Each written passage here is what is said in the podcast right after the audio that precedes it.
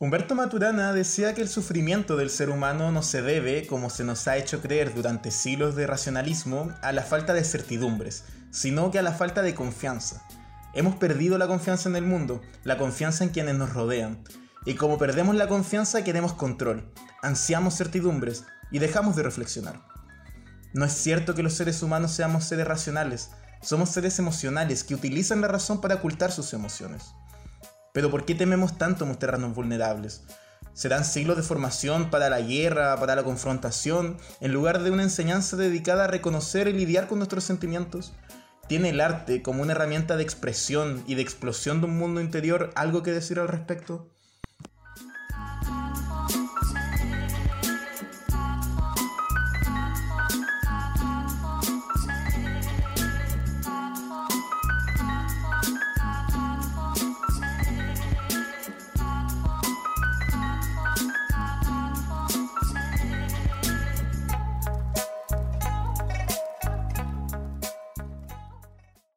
Bienvenidos a Letargo Podcast, un podcast de fotografía contemporánea emitido desde la región de Coquimbo. Mi nombre es Axel Indey, soy redactor del equipo Letargo y en este momento me encuentro con Juan Alfaro, quien también es miembro del equipo Letargo. Además de nosotros dos, nos acompaña para el capítulo de hoy para hablar sobre temas de género, de sexualidad y por supuesto sobre fotografía, el fotógrafo santiaguino Diego Argote. Diego, ¿cómo estás? Súper bien, ¿y ustedes? Súper, querido Diego Argote, bienvenido a este espacio. ¿Cómo estáis? Bien, gracias por la invitación. No, gracias, a, ti. Diego. Estamos, sí, en nombre del equipo de Letargo, eh, eh, estamos muy agradecidos y muy felices de tenerte acá en este cuarto capítulo del podcast. Y para nuestros auditores que siguen el trabajo que hacemos semana a semana en la revista, les contamos que nosotros ya realizamos una nota sobre el trabajo de Diego Argote el año pasado, la cual se puede revisar en letargo.cl slash Diego-Argote. Eh, esa entrevista la realizó mi compañero acá, Juan Alfaro. Entonces, eh, sí, no me corresponde a mí entonces comenzar con, con esta conversación, sino que Juan, te cedo a ti la palabra. Ok, muchas gracias Axel. Un saludo a todas las personas que nos están escuchando. Oye, eh, queride, conversemos, palabriemos, hablemos de fotografía y también de contingencia, que es importante también. Eh, oye, ha estado bien movido todo últimamente, pero antes me gustaría preguntarte, estuve viendo en tu Instagram que se proyectó uno de tus videos en una, en una exposición en Corea del Sur y también otros de tus videos quedó seleccionado en un festival internacional de videoarte en, en Belo Horizonte, en Brasil. ¿Cómo ha sido todo esto? ¿Cómo has procesado todo esto? Em, bueno, ha sido em, súper emocionante, igual como que se hayan abierto estos espacios, como, y fue así como por, por siempre me pasa que es por puras casualidades, como yo creo que a, muchos debe pasarle de que te encontraste algo, una postulación como dos días antes que cierren, es como ya, ¿qué hago? Postulo, no postulo, como que, entonces lo de Corea, por ejemplo, fue como dos días antes, un día ya, algo así, creo, porque por temas de diferencias horarios, y mm, decidí postular, pues. Y ahí hacen como una selección y bueno, se quedó el, el video, eh, eh, ¿cómo se llama? El video que, que tiene que ver con, con, la memoria del jardín, ¿no es cierto? Que es el que realizo un video performance que realizo en Plaza Dignidad, acá en Santiago. Eh, que un video que lo trabajo colectivamente con otras amigas. Bueno, ahí me ayuda Wincy Yarse con, con el tema del video y montaje, siempre tratar de trabajar como la colectividad, ¿no? Como lo afectivo, que eso es muy político también. Y lo de Belo Horizonte, eh, ese es otro video que desarrollé junto con fotografías, que en el fondo es foto con video y alguna una acción corporal que hice en el momento de que teníamos que ir a, a votar por el apruebo y el rechazo, donde casi me llaman detenida los pacos. Sí, ¿en serio? Sí, yo hice fotos en, la primera, en el primer semestre de la pandemia, desde mi habitación en la ventana, Hice unos pequeños videos sobre ello y eso lo desarrollé en el transcurso de los otros meses. Em, vino el tema de la votación, de la prueba y el rechazo. Yo ahí salgo a, a pegar unos carteles al paradero acá en Pudahuel, donde yo, donde yo vivo, donde anotaba preguntas, por ejemplo, que decían dónde votan los muertos de la revuelta, dónde votan los presos de la revuelta, y los presos y las presas. Y, mm, y eso lo hice como a la una de la madrugada, ya en toque de queda, nefasta, que aún estamos viviendo aquello. Y, mm, y, los pacos andan en vehículos que no son de ellos, sino que andan de, pacos, eh, en autos de civil.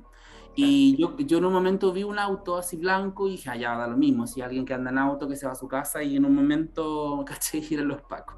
Bueno, eran dos tipos que se burlaron de mí, me hicieron un montón de preguntas, yo no llevé, por ejemplo, mi carnet, porque fue justo la madrugada del día de la votación, entonces yo no quería eh, que me dejaran sin carnet, pero ya me veía presa, así como todo mal.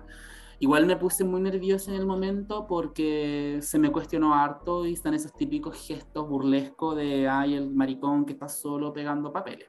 Mm. Entonces, pero nada, como que ya me dijeron, si ya anda a tu casa. Entonces, bueno, describí eso y eso hay una foto y esa foto yo la utilizo en este video que es de Belo Horizonte, que la superpongo con un video de Milico disparando en Santiago. Hago una superposición, hay un juego más las fotografías que hago en la ventana.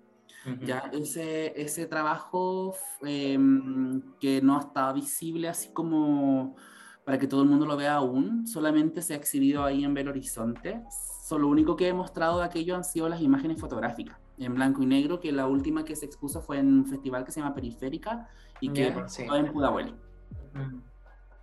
Buenísimo, buenísimo, buenísimo. Oye, Diego, querido, eh, bueno, me contaste cuando te contacté para este capítulo del podcast, hay que recordar que son, ¿qué hora es? Como la y media ya de la, de la madrugada. Una veintiuna de la madrugada. Me encanta. Somos eh, nada. Sí. Claro, como corresponde a 18 también. Sí. Oye, cuando te contacté para este capítulo del podcast, eh, me dijiste que hoy ibas a asistir a una hora donde participa la Rocío Ormazábal, ¿no? Que es tu amiga.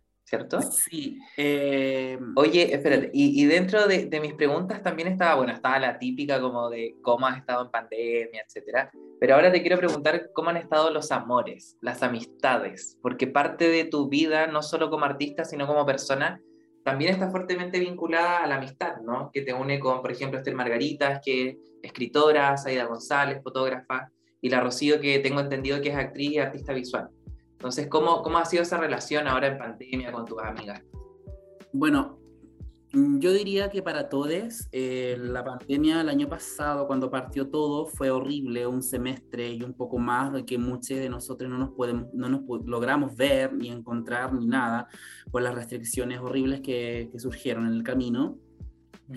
Claramente para mí eh, y para mis amigas, y yo creo que para ustedes incluso, eh, era súper frustrante, ¿no es cierto?, no poder estar ahí junto con, con las personas que tú amas también, eh, compartir, dialogar, reunirse cada ciertos días, eh, pelar, ¿no es cierto?, no sé, discutir, palabrear, etcétera, la vida, el mundo. Entonces, em, verse reflejado ¿no? con, eh, desde el internet, desde el WhatsApp que, y el Zoom que empezó a tomar vida así con escándalo, no es lo mismo que tocarse, besarse, que uno está acostumbrado a hacer eso con las amigas, ¿no? Como los afectos, como la parte corporal, esa, como esa fuerza que, que ni siquiera o sea, que no todos logran tampoco tener, porque hay mucha gente que tiene amigos y amistades, pero no hay una vinculación así tan tan tejida, ¿no? Como que son solamente destramadas. es compleja igual las relaciones, las relaciones cuando tienes estas relaciones, cuando tienes estas relaciones tan como fuertes y no poder verse tanto tiempo es súper complejo. Es como que la ansiedad a mí me, me, afectó harto, porque ya una ya es loca, imagínate con la ansiedad y con todas las cosas que uno tiene. Eh, eh, cama, con las cosas que no podía hacer nada, el tema del trabajo por Zoom, etc. Entonces hay un momento en que, por lo menos en mi caso, fue que la, la imagen fotográfica para mí fue un vómito. Ahí nace ese trabajo de la ventana, que mm. ahí me pasaron hartas cosas ahí, porque se me vinieron hartos recuerdos, porque yo soy mucho de, de, recordar y, retroceder y repensar y, se me vienen fragmentos y sufro y sí, todo, todo loca. Entonces, intensa. claro. Y decidí hacer este, esas fotos por lo mismo, porque en esas imágenes principales que, que ustedes ya han visto, Em, ahí hablo, por ejemplo, de la seropositividad, hablo de la rabia, hablo de que el Estado no nos protege, a la seropositiva y en general a, todos.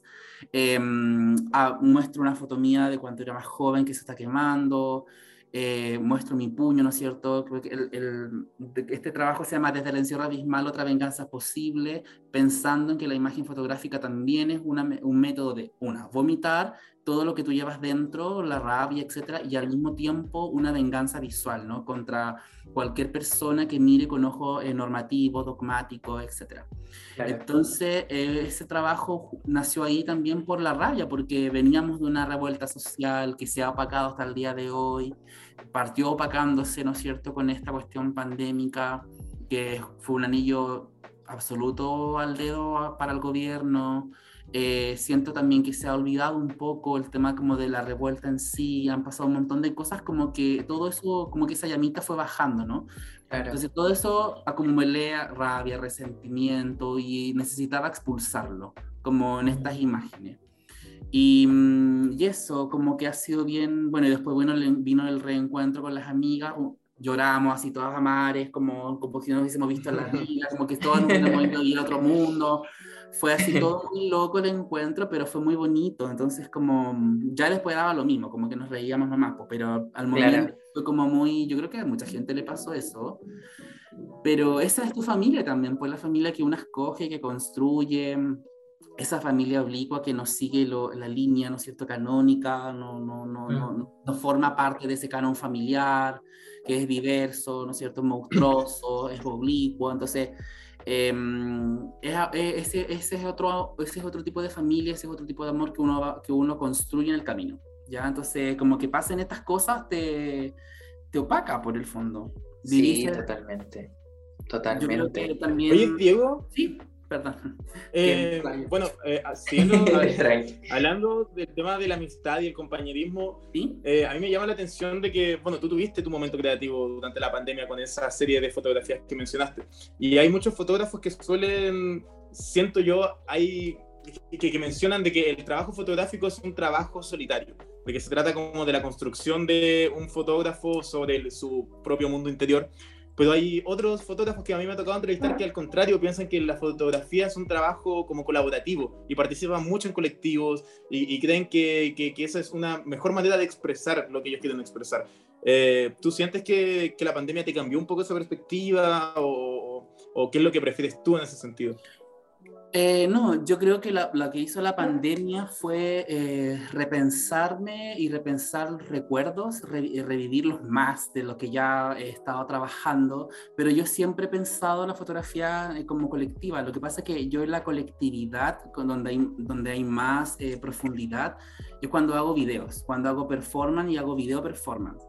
Ahí como que la colectividad es mucho más potente porque invito a mis amigas, están ahí, eh, hago el texto, les muestro el texto, se los leo, conversamos sobre aquello, eh, hago estas imágenes, hago estos cruces. Las personas, el Andrés Valenzuela y el Wincy Yarse que me, ayudaron con, me, han ayudado con este video y el montaje, ha sido súper bonito también porque ellos también tienen una mirada desde el cine, tienen, son crítico y hacemos cruces también ahí. Entonces, para mí eso es muy potente porque son afectos colaborativos desde esta disidencia, desde esta política sexual, que uno empieza a desarrollar esto. Ya no, o sea, claro, está el autor, todo este tema del autor como palabra, ¿no es cierto?, que te, que te envuelve, te engloba, pero siempre eh, que, se ha, que se ha hablado, ¿no es cierto?, el tema como de los créditos, pero aquí es como que es un trabajo de la autora, pero con estos otros amores que son la colaboración, ¿no?, que están ahí muy potentes, siempre las agradezco a mis amigas, siempre las menciono. Y en la parte fotográfica también eh, me, me, me, ¿cómo se dice?, eh, me, me, entramo también en esa colectividad, pero yo lo hago desde otro lugar también, como, mm, a ver, podría mencionar híbrido en este caso, como el mm. trabajo botánico que tengo. Ese es un trabajo que es como de muchas plantas, eh, de metáforas, donde la gente puede interpretar lo que ellos quieren y otra gente eh, lee, no sé, por lo que, lo que significa el trabajo y de repente empiezan a ver estas plantas, empiezan a adentrarse más con el complemento de, de, un video que también hay y una instalación que he hecho con, justamente con planta, con cardo específicamente. Oye, Diego. Empiezan a entender esto de la, eh, esto de la, de la fractura, ¿no es cierto?, de la memoria que uno ha tenido también, pues lo comparten, entonces si sienten parte de, esa, de, ese, de ese dolor, ¿no? Diego, justamente es que justo estabas tocando este tema de las plantas y hoy día iba en el bus de, Valparaíso a Coquimbo y adivina qué vi, vi carros. y la gente que seguramente leyó la entrevista que hicimos sobre tu trabajo en letargo.cl sabrá de lo que estamos hablando. Pero para las personas que nos escuchan, eh, ¿qué representa para ti, Diego, los cardos? ¿Y de qué forma también se liga con tu arte y también con tus vivencias? Bueno, las cardas, los cardos, siempre han sido parte como de mi vida, como de infancia, es una de mis plantas favoritas de toda la vida.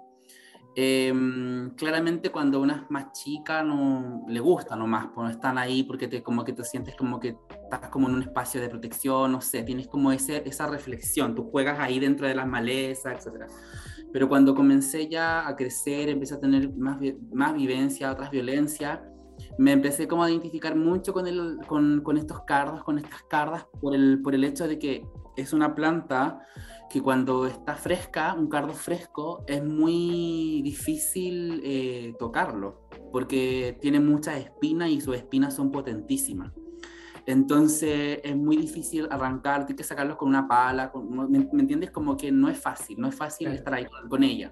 Pero cuando llega el, el, tiempo de que todas estas plantas empiezan a secar, em, la maleza empieza a surgir, seca, se seca, se va destruyendo, o las, las quitan y las queman, eh, los cardos y las cardas secas son muy frágiles cuando están secas. Se quiebran fáciles, tú las puedes agarrar con la mano, le puedes sacar la espinita con los dedos, las arrancas de raíz si tú quieres. Eh, es súper manipulable. Entonces yo empecé a hacer cruces con estas dos eh, sensaciones, emociones, etcétera, de cómo yo me sentía también, cómo esta carda representa como esta barrera en, en mí, cuando estoy fuerte y cuando estoy muy frágil quedo mal, quedo muy, muy en el suelo, no tengo ganas de nada, eh, tengo los peores pensamientos. Em, y eso me pasa cuando empiezo a recordar cosas, cuando empiezo a recordar cosas del colegio, cosas del liceo, incluso del jardín, que también tengo memorias de, de que sufrí violencia por una, por una, tía del jardín. Entonces, eh, como soy alguien de recordar mucho, si bien no recuerdo muchos los nombres, soy media loca con eso, pero sí recuerdo todo todas esas vivencias. Eh, ya de adulta empecé a, entender más este, esta planta, empecé a descubrir más también su, su, identidad, su cuerpo, y me volví, me volví parte de ella. O sea, como que me, me, me, sentí carda al momento de empezar a trabajar con las plantas. Entonces, en dos instancias he hecho instalación de cardo en salas, en la UNCE y en Balmaceda, donde instalé estas cardas con pasto seco, porque las malezas, o sea, las cardas son consideradas malezas, al igual que las ortigas, y la gente generalmente las arranca, las, las quema, las destruye, las bota, y, pero como las malezas son porfiadas como una, siempre salen, pues, siempre surgen, vuelven a renacer, son duras para todo. Entonces, tú las puedes quitar mil veces, pero mil veces van a aparecer y con más fuerza. Entonces, los cardos son igual, las cardas igual. Entonces, una se siente así también, o mm, eso también abrazo como, como, como significado que yo le voy dando a esto más allá de dónde provenga, más allá de si es colonial o no. Eh, siempre pasa que son plantas que a veces traen de otros lugares, hay lugares que son nativas. Como que trato de no pensar en eso, sino que pienso en este significado que yo he ido, eh, que he ido cruzando a través del tiempo. Y cómo yo he ido abrazando esto de las malezas, cómo he ido abrazando el concepto de maleza. Entonces, forman parte siempre de mi trabajo, o, autorretratos que me hago, o cualquier otra como puesta en escena, o algún trabajo personal, siempre hay un cardo vinculado ahí. O sea, como que siempre, o sea, nunca no están, siempre, siempre están ahí, siempre están presentes. Qué bueno que tocaste el tema de, esa metáfora de los cardos y como el universo emocional de cada uno, porque también, bueno, yo tengo entendido que uno también de los temas que te interesa es también sobre esta formación emocional o la educación emocional, que, que, personalmente siento yo que también es como uno de los grandes temas en los que está al debe la educación en Chile y probablemente quizás todo el sistema educacional eh, del mundo, de que no se nos enseña a, identificar nuestras, nuestras propias emociones y no se nos enseña cómo a lidiar con ellas, cuando es probablemente el lugar donde habitamos 24, eh, las 24 horas del día, los 7 días a la semana. No sé qué reflexionas tú al respecto sobre esta formación eh, en, emociones que está tan carente en, en Chile, en el mundo, en nuestra sociedad, quizás en los últimos siglos. Bueno, intensa pregunta. Sí, em, igual, igual es un tema porque, pucha, el tema de la salud mental es, ha sido súper dejado de lado, no se toca, no se reflexiona, incluso se burla. Eh, se burla de, la gente se burla de, de aquello, se burla de, la, de, las enfermedades crónicas. Por ejemplo, mmm, bueno, yo creo que ustedes están al tanto de lo que le pasó a este chico de la constituyente al pelado Bade, ¿no? Y que todo el mundo lo juzgó, lo criticó, lo destruyó prácticamente porque mintió con el cáncer. Pero después la gente empezó a burlarse porque ese día el tema del VIH-Sida se tocó fuertemente. Este chico no tiene VIH, tampoco tiene Sí, de hecho hoy día salió una noticia de eso, de que al final el diagnóstico era... Tiene otra enfermedad que también son, son complejas, ¿no es cierto? Sífilis y otras que no recuerdo el nombre. Pero ese día cuando se, se, destruyó, ¿no es cierto? Masivamente en las redes a este chico, al, al pelado, eh, al tiro todo el mundo empezó a decir, no, es idoso, eh, hay el, el, maricón infeccioso, o sea, se tocó el tema que hace mucho rato no se tocaba. Entonces, a mucha gente que vivimos con VIH, eh, fue súper fuerte, ¿no? Como que ahí tú te das cuenta que el tema no es como que te lo han querido decir como no, que no, que ahora tú puedes vivir bien, es visible, claro, es visible, pero la gente aún sigue teniendo un prejuicio terrible genera, genera comentarios que te deja para la cagada, porque yo puedo estar mucho más fuerte con mi cabeza con el tema, pero hay compañeros que están eh, cerca mío que no tienen esa fuerza porque les cuesta el tema, les cuesta mencionarlo.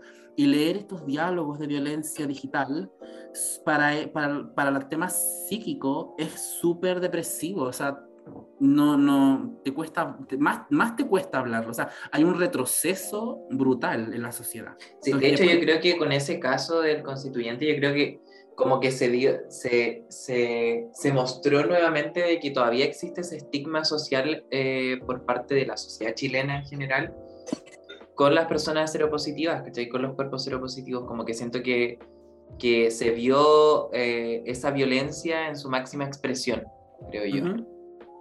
Y fue súper fuerte también. Sí, eh, muy fuerte, porque, mm, bueno, como te decía, hay un retroceso, hay, un, hay ahí un, un, un puncetazo a las emociones. Imagínate, llega la pandemia, hay mucha gente que se entera que es seropositiva, los remedios están, en este momento, el, 2020, escaseó un montón, hubieron problemas en los hospitales públicos por el tema del VIH, SIDA, mucha gente no podía hacerse los exámenes, me incluyo, yo de hecho mm, casi dos años que no me hice exámenes, que me lo hice recién el mes pasado para ver cómo estoy yo, y hay gente que, que, está, que, que fue notificada y que no ha podido ni siquiera tener sus medicamentos simplemente porque no había espacio en el hospital, estaba todo colapsado por el tema del COVID, los aforos, que el, que el, el, miedo, ¿no es cierto?, del tema del, del virus, que el COVID.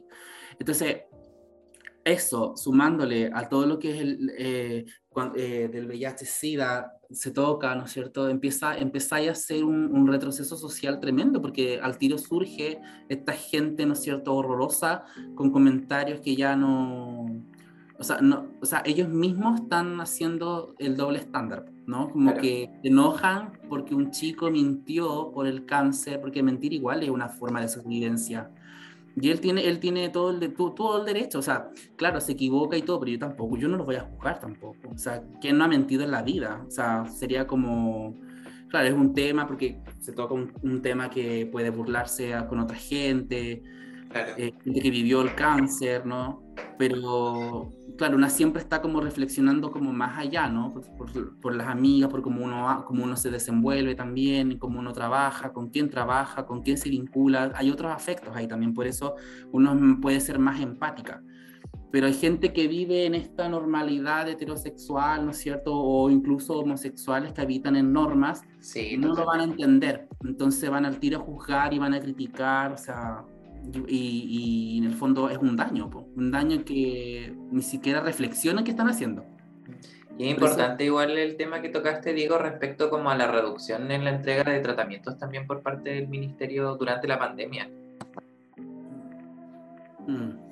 Sí, porque um, hubieron varias denuncias también en Instagram por el, porque estuvieron reduciendo la medicación, porque siempre depende de, depende de qué etapa tú estés. Hay una etapa en que te pueden dar dos, dos frascos, que son tres pastillas, y hay otra etapa que es una pastilla, pero en la etapa de la gente que recibía tres pastillas, eh, que, dura, que son para 30 días, eh, te daban solo hasta la quincena y después al terminar la quincena tenías que ir a buscar lo otro. Entonces era muy ridículo porque te decían como no se exponga al virus, no vaya, no sé qué. Y en el fondo lo que hacían era todo lo contrario, pues te exponían más. Entonces, ¿qué pasó? Después vino mm, eh, activista, ¿no es cierto?, de, de VIH-Sida, uno de ellos, Víctor Hugo Robles y otros más. de los gays. Y otros más, claro. Que eh, osiconió, por supuesto, y bueno, después se decidió eh, entregar la triterapia por dos o tres, hasta tres meses. Y claro, fue una lucha igual compleja porque como en ese año, bueno, hasta ahora está como mucho más, entre comillas, más tranquilo, pero el año pasado que era todo este como revoltijo de cosas, que no se estaba em, eh, poniendo en, en, en, la mesa el tema de la gente que vive con VIH. Entonces, y, otras y otras enfermedades, por ejemplo, gente diabética también, gente que toma eh, antidepresivos también fue bastante dejada de lado. Entonces, por eso digo como que la parte de la salud mental ha, sido bien, ha, ha estado bien afectada.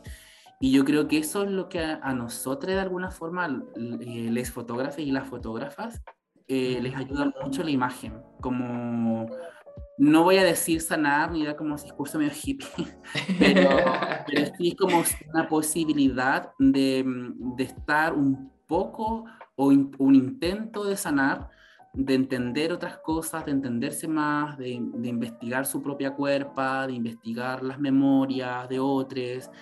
Eh, no sé, ¿me entiendes? Como que de alguna forma esa imagen, esa, parte visual que una tiene, que ustedes tienen, ya por ejemplo el hecho de estar trabajando en una revista fotográfica, artística, eh, moviliza eh, Otra, otros lugares de tu cabeza donde no estás encerrada, ¿no es cierto?, en un mall, por ejemplo, o estás eh, todo el día en un trabajo, oficina, en el computador, no, tu cabeza está siempre en otro lugar. Sí, pues totalmente. Ese ejercicio también reflexivo y también como de compartir otras memorias, como dices tú, otras vivencias también sirve muchísimo para, para este contexto pandémico. Sí, y por, y por, muy, y por muy pobre que seas también, porque a veces uno tiene trabajo por allá, por acá, porque una es así, pues independiente, las independientes siempre son las que más sufren. Y tenéis un montón de pegas pues, para poder sobrevivir y poder, y poder hacer y, y, generar tus cosas también. Pues si, la verdad, si una no nace así rica, bueno, alguna sí, pero una no nace rica y tiene todo y hace todo. Sí, pues. Uno igual tiene que, se esfuerza el triple, pero la diferencia es que tú te estás esforzando, pero te estás, estás trabajando haciendo cosas que a ti te gustan, porque a ti te apasionan, ¿no? La revista en, el caso de ustedes, tu propio, tu propio libro, ¿no es cierto?, que, que lanzaste hace poco, eh, las amigas que también están haciendo poesía, fotografía, video. Entonces, ahí es como generar un ruido, ¿no? Un ruido personal y un ruido colectivo. Y no te atrapas, y no te atrapa este sistema tan nefasto también. Claro, nos atrapa las emociones y todo lo que llevamos dentro, pero... Sí, pero... Sí, sí.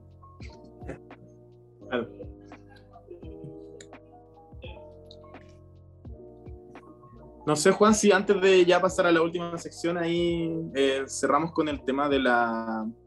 Eh, bueno, porque yo tengo entendido que Diego es eh, docente en el Instituto Sí, eso te queríamos preguntar, no sé, si no sé si todavía es docencia. Sí, Soy, sigo siendo, sigo, yo soy eh, docente y monitor en dos lugares. ¿Ya? Eh, uno es en el, ¿lo nombro? No sé, ah, lo de Ya, no, hago, hago clase en un instituto, hago clase en un instituto de foto y hago clase a niñas en un colegio en Pudahuel, que es un Ya. colegio vulnerable. Ujú. Ahí yo hago clases de arte, pero siempre lo enfoco igual como la fotografía. Eh, hago talleres que son electivos, que son talleres que, que están fuera como del canon de la fotografía, en el sentido de eh, que toco temas, por ejemplo, foto y poesía, eh, foto performance, eh, diario fotográfico, am, mucho de la escritura con la imagen visual, eh, temas experimentales, ya no es solo, no es solo calle ni, docu- ni documental, ¿no? Como que hay, hay, hay otras cosas, el año pasado fue muy potente hacer clases así, porque todo fue en, en, en concepto encierro, entonces surgieron unas cosas increíbles, todas terminaron llorando por Zoom, pero era una cosa así como demasiado intensa, como, como que ganas de abrazarse, ¿no? Como en- en- con todas. Y eso te quería preguntar, Diego, porque eh, ¿de qué forma eh, crees que también el arte aporta también al desarrollo de las personas, más en este contexto que estamos viviendo como hoy en día tan, tan brígido? Perdona que meta la cuchara, pero también me llama la atención mucho el hecho de que, no sé, tú le das clases a niños ¿cachai? sobre arte. Entonces, cómo también es la relación que los niños tienen sobre el arte y uno tiende a pensar que quizás es algo que está como más patente eh, durante los primeros años de vida y que después se va como quizás como aplanando a través de la educación formal. Mm, Sí. Em, en el instituto, bueno, como te decía al principio, ¿no? Como que a, la- a las chicas, a las chicas del, del instituto les sirvió mucho eh, porque tenían muchas cosas guardadas que otras áreas de la institución no les permitía sacar. Porque te privan, po, te privan de hacer Claro. cosas como desde la emocionalidad, desde tu propia cuerpo, de tu- tus heridas, como que te, te dan, te dicen, así como no tú tienes que hacer esto, no puedes trabajar este tema porque ha sido muy manoseado y tienes que tocar otro. ¿Cachai? Como que te ponen barreras. Entonces, ¿qué pasa? Eh, te, te vienen angustias po, y no podéis desarrollarlo. En cambio, conmigo, en, en los electivos, en ocho clases que duran un electivo, se puede desarrollar una primera etapa en bosquejos, en desarrollo visuales eh, principales y tú después, terminando selectivo, parte de tu proyecto real. Entonces empiezas a desarrollarlo con más profundidad. Entonces les ayu- ayuda mucho a, mm, voy a usar una palabra, vomitar, ¿no es cierto?, todo lo que contienes dentro. En los niños pasa algo eh, similar, pero no se dan cuenta porque son niñitos, son niñitos, son niñitas, son niñitas, chiquititas. Entonces, ellos hacen cosas que, que uno les va comentando, vamos desarrollando en conjunto. Y yo lo que siempre hago, por ejemplo, es que mm, los hago que ellos se dibujen en papel craft grande. Dibujen, Ya. las, siluetas- dibujen las siluetas de sus cuerpecitos, ¿sí? Muy bonitas y empiecen a decorarse ellos, pues como ellos quieren, cómo ellos se ven, se dibujan sus ropas, entonces ya uno empieza a darse cuenta de cómo ellos se ven o cómo ellos quieren o cómo ellos quieren ser también, porque es que es un colegio que es muy complejo, el colegio, de hecho el colegio más pobre de la comuna de Pudahuel. Mm. Entonces mm, hay un niño que ya, él, bueno, él- ese niño ya se fue del colegio, que era muy compleja su situación, pero un niño haitiano que él se dibujaba eh, y se pintaba de color eh, piel de, o, o pintaba como con amarillito. Él decía de que él no quería su color, él, él, él decía que él no quería su color caca. Imagínate lo, cómo se expresaba un niño Mm, que él quería qué ser fuerte. blanco. Él quería ser blanco y se dibujaba puras cosas doradas, puras joyas, porque él decía que teniendo plata eh, y joyas y poder, a él, a él y a su familia como que no le iban a tratar mal en la calle, en la vecina, al negocio, algo así decía. Y yo para mí como súper fuerte, porque claro, como monitor del taller, tú le comentas a tu, a tu coordinadora, ¿no? Porque tú tampoco no te puedes involucrar mucho ahí en el sentido como de hacer nada, sino que tú puedes agitar, puedes acompañar al niño y todo, pero no puedes involucrarte más con la familia por, por temas como que, que sabemos que, que los colegios Claro. no permiten o no se puede involucrar más por, por otros temas también. Ujú. Entonces, pero uno sí puede hacer, por ejemplo, los informes, los desarrollos que, que ocurran en el colegio, las conversaciones que se tienen con los niños, se le- toda esa información se le da a la coordinadora que es tu jefa, se desarrolla este, mm, este documento, ¿no es cierto?, colectivo entre, entre monitores del, del este programa que, que ayudan a las mujeres con, a- con sus hijas y se comenta y se hacen reuniones y se comentan en las reuniones de padres, como personales con las mamás, como mire esto pasa con su hija, ¿Qué, ¿Qué, está ocurriendo? Y claro, muchas veces no se logran esas reuniones porque son eh, familias que son muy complejas porque tienen mil trabajos o algunas están presas, otras tienen problemas con drogas, alcohol. Pues digo, como que son niños que viven en una situación muy complicada en un colegio que ya es complicado, que fue abandonado el año pasado por el ministerio, que les dan eh, casi miserias de, alimentación y, muy, y de muy mala calidad. Entonces ahí como entre los, entre los monitores y los profes del colegio se han hecho canastas en conjunto entre docentes para poder aportar y ayudar a la familia, porque ni siquiera internet tienen. Por ejemplo, yo que no estoy haciendo clases presenciales a los niños, tengo que hacer cápsula y entregar una cápsula todos los viernes. Y cápsulas que yo creo que ni siquiera han visto porque se le estuvo ayudando con el Internet, pero también llega ya a un límite porque tampoco podía hacer mucho. Sí, pues, y ahí igual es súper importante el trabajo que hace respecto también como esa sensibilidad, pues, de, de, ayudarles también como a, a verse, ¿no? Y, y, a explorarse también, pues eso es súper importante.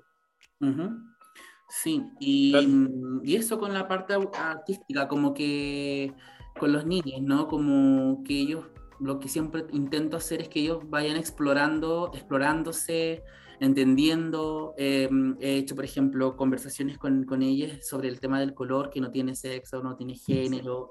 Eh, les ha ayudado un montón, porque había un niño que le encantaba vestirse, llevaba cositas escondidas, pañuelos de su abuela de color rosado. Y todo lo dibujaba rosado, todo lo hacía rosado, plasticina rosada siempre, papeles rosados, todo era rosado. Entonces a mí me, me, encantaba siempre verlo porque todas sus gamitas eran rosadas y sus compañeros los molestaban. Pues. Entonces yo un día llego, hacemos como convivencia con, con, con todos y empiezo a explicarle porque los colores no tienen sexo, que los colores, ¿me entiendes? Como que empiezan a entender, empiezan a entender de ellos y hasta el día de hoy no, nunca más molestaron al, al chique. Entonces han pasado cosas, igual mmm, siento incomodidades a veces porque, claro, te miran algunos, siempre están los profes, las profes que son igual ahí con pensamiento Claro, en esos espacios tan institucionalizados. Tengo una colega que es súper evangélica, como que siempre que me quiere hablar, me quiere meter la palabra de Dios, incluso ah. hechas cartas porque ella le empieza a meter la palabra de Dios a los niños en la clase y eso no se puede hacer. Claro. Entonces empieza como a adoctrinar, ¿cachai? Como que mm, no podéis, como meterle a los niños palabras de Dios, es como... De hecho, le dio hasta un ataque a esta señora una vez, pero ella, porque ella juraba que le había entrado el demonio y como que los niños estaban todos asustados, entonces ahora está con licencia, entonces como que uno se da cuenta que como estos lugares como municipales, como que no, no los pescan mucho, ¿no? Como que ahí lo, la gente que mueve esos lugares que, que, que, desarrolla y que quiere que ese lugar siga funcionando, que los niños tengan otras posibilidades, que ellos también se creen el cuento de que pueden ser más, que pueden lograr cosas, que tienen capacidades, que tienen energía, ¿no es cierto? Eh, lo movilizamos nosotros. Así que, porque los otros lugares no, no, no hacen nada, como que no, no, no, no mueven.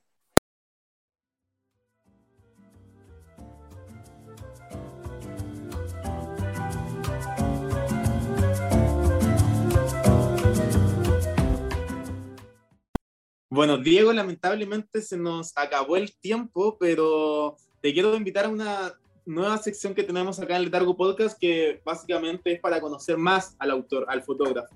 Eh, entonces, eh, funciona de la siguiente manera. Queríamos pedirte que si podrías tú entregarnos el nombre quizás de alguna canción, una película, un libro que te inspire o que sientas tú que toca temas eh, relacionados con tu obra fotográfica. No sé si te tinca. Sí, eh, sí, sí me tinca. Em, ay, me toma de sorpresa. Pero piensa, piensa. Uno tiene, un montón, uno tiene, un montón, de cosas en la cabeza y. Y. Mm, ay, se me, se me, estaba pensando justo en un libro hoy día y no me acordaba el nombre y podría haberlo dicho ahora. A ver, pero una canción. Bueno, yo creo que más que, más que canción única, yo creo que es un grupo que me, me, acompañó, me acompañó desde la infancia, Eh, me hubiese encantado que fuese más latinoamericano, pero, pero no fue así. Fue como lo que me llegó en el momento por un cassette que encontré así como en la feria, eh, que es del grupo de los Cranberries. Ay, eh, sí. Ese grupo siempre ha estado, me, me, encantan todas sus canciones, siempre ha estado en, en, mi en mi camino, en mi hacer. Claramente ahora hoy día tengo un montón de otros grupos latinoamericanos que me encantan eh, no sé, cumbia también, ¿no es cierto? Que, argentina, chilena, que son muy interesantes sus letras. Em, pero como para mencionar uno, sería ese como el que me ha guiado también, el que me ha acompañado, más que guiarme en este, en este proceso eh, súper ahí sísmico que uno tiene. sí, a ver, un, libro mmm, podría ser, a ver, Mm, uno que me, que se me puede venir la cabeza? Bueno, poesía podría ser Pizarnik, me, me encanta de siempre. Ah, eh, Sus poemas me, me encantan, de que conocí en, en el liceo Pizarnik se escucha, ¿cierto? Sí. Que sí. conocí a Sarniga en el liceo, me ha gustado su letra, de hecho es como que hemos compartido algunas como reflexiones con Margarita, que es mi amiga que escribe poesía también. No, yo creo que a ti, Juana, también te debe gustar Pizarnik. Sí. Letras súper punzantes, movilizantes, eh, súper explosivas, por otro lado. Sí. Súper intensas, como una. Margarita Bernard también me gusta mucho. Eh, mm, mm, sí. Y el otro que es el libro, el que es como súper conocido también, que es de los ciegos, que también me gusta mucho, pero a mí el, sí, el libro. ¿Ensayo sobre la ceguera? Ese, sí, de Saramago, ahí me acordé. De, sí. sí. Ese, bueno, y, y, otro, Pamuk también, pero Pamuk es un turco, pero ah. me gusta mucho porque hace reflexiones sobre fotografía de calle. Claro, no es como que no es mi, mi, línea fotográfica, pero sí todo lo que tiene que ver como esa, esa bitácora, ese diario que, que moviliza las imágenes, que mueve las imágenes. Eh, los conceptos de melancolía que, que, manejan mucho los turcos, como, no sé, soy muy diversa como lectura, como que trato de, mm, bueno, igual leo, no soy, no soy mucho como desde la teoría, pero sí he leído algunos, algunos, algunos libros, hay como Nacional, Alejandra Castillo, eh, ¿no es cierto?, que, que, que, mueve todo este tema de, como de la disidencia sexual, el, feminismo. Em, y así, bueno, está, está, la Rita Ferrer también, que me gusta mucho leerla porque es ensayista sobre justamente solo de fotografía, tiene una mirada ahí bien crítica también. Entonces, como que son inspiraciones que van surgiendo en el camino y otras que uno va encontrando ya desde la infancia, la adolescencia. Claro. Eh, y una película. Después, cuando terminemos acá, se me van a venir un montón de cosas a la cabeza. Hoy siempre pasa. Sí. Bueno, Diego, hasta acá llega este cuarto capítulo de Letargo Podcast, pero te agradezco eh, la tremenda disposición para participar en este proyecto. Y bueno, finalmente te dejo el micrófono ahí por si quieres presentar tus redes sociales, tu sitio web, alguna información de relevancia. Eh, bueno, primero agradecerles que me hayan invitado a este podcast toda la suerte del mundo con este proyecto. Me encanta el tema de la revista también, muy, muy punzante, eh, necesario para estos tiempos. Eh, muy generosos también ustedes con, con todo esto de la, con, la fotografía emergente, contemporánea, las reflexiones que también hacen. Y, y, bueno, eso, mis redes, bueno, Instagram, eh, dgo.argote y la página web es eh, diegoargote.com. Muchísimas gracias, Diego, querido. gracias a los dos. Y les mando mucho cariño, abrazo y nada, pues seguir resistiendo con todo esto nefasto que estamos viviendo. Y yo creo que lo colectivo es lo necesario y, la furia también. pues. Bueno, nosotros nos despedimos, pero los dejamos a todos ustedes, los auditores más que invitados, a seguirnos en su plataforma de streaming favorita. Estamos en todas, iVoox, Spotify, SoundCloud o Apple Podcast. Y recuerden que también nos encontramos en Twitter e Instagram bajo el nombre de Letargo Revista. Nos vemos en el siguiente capítulo.